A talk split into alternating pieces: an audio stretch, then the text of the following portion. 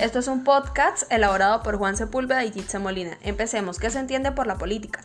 La política es el proceso de tomar decisiones que se aplican a todos los miembros de una comunidad humana. También es el arte de doctrina u opinión referente al gobierno de los estados. Segunda pregunta. ¿Cuál es la importancia de la política para usted?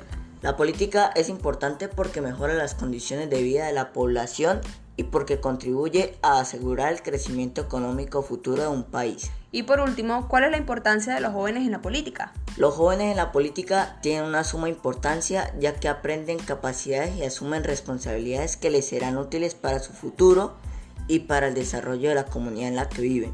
Bueno, muchas gracias por su atención y esto ha sido emitido por la radio digital 93.9 FM Morelia, México.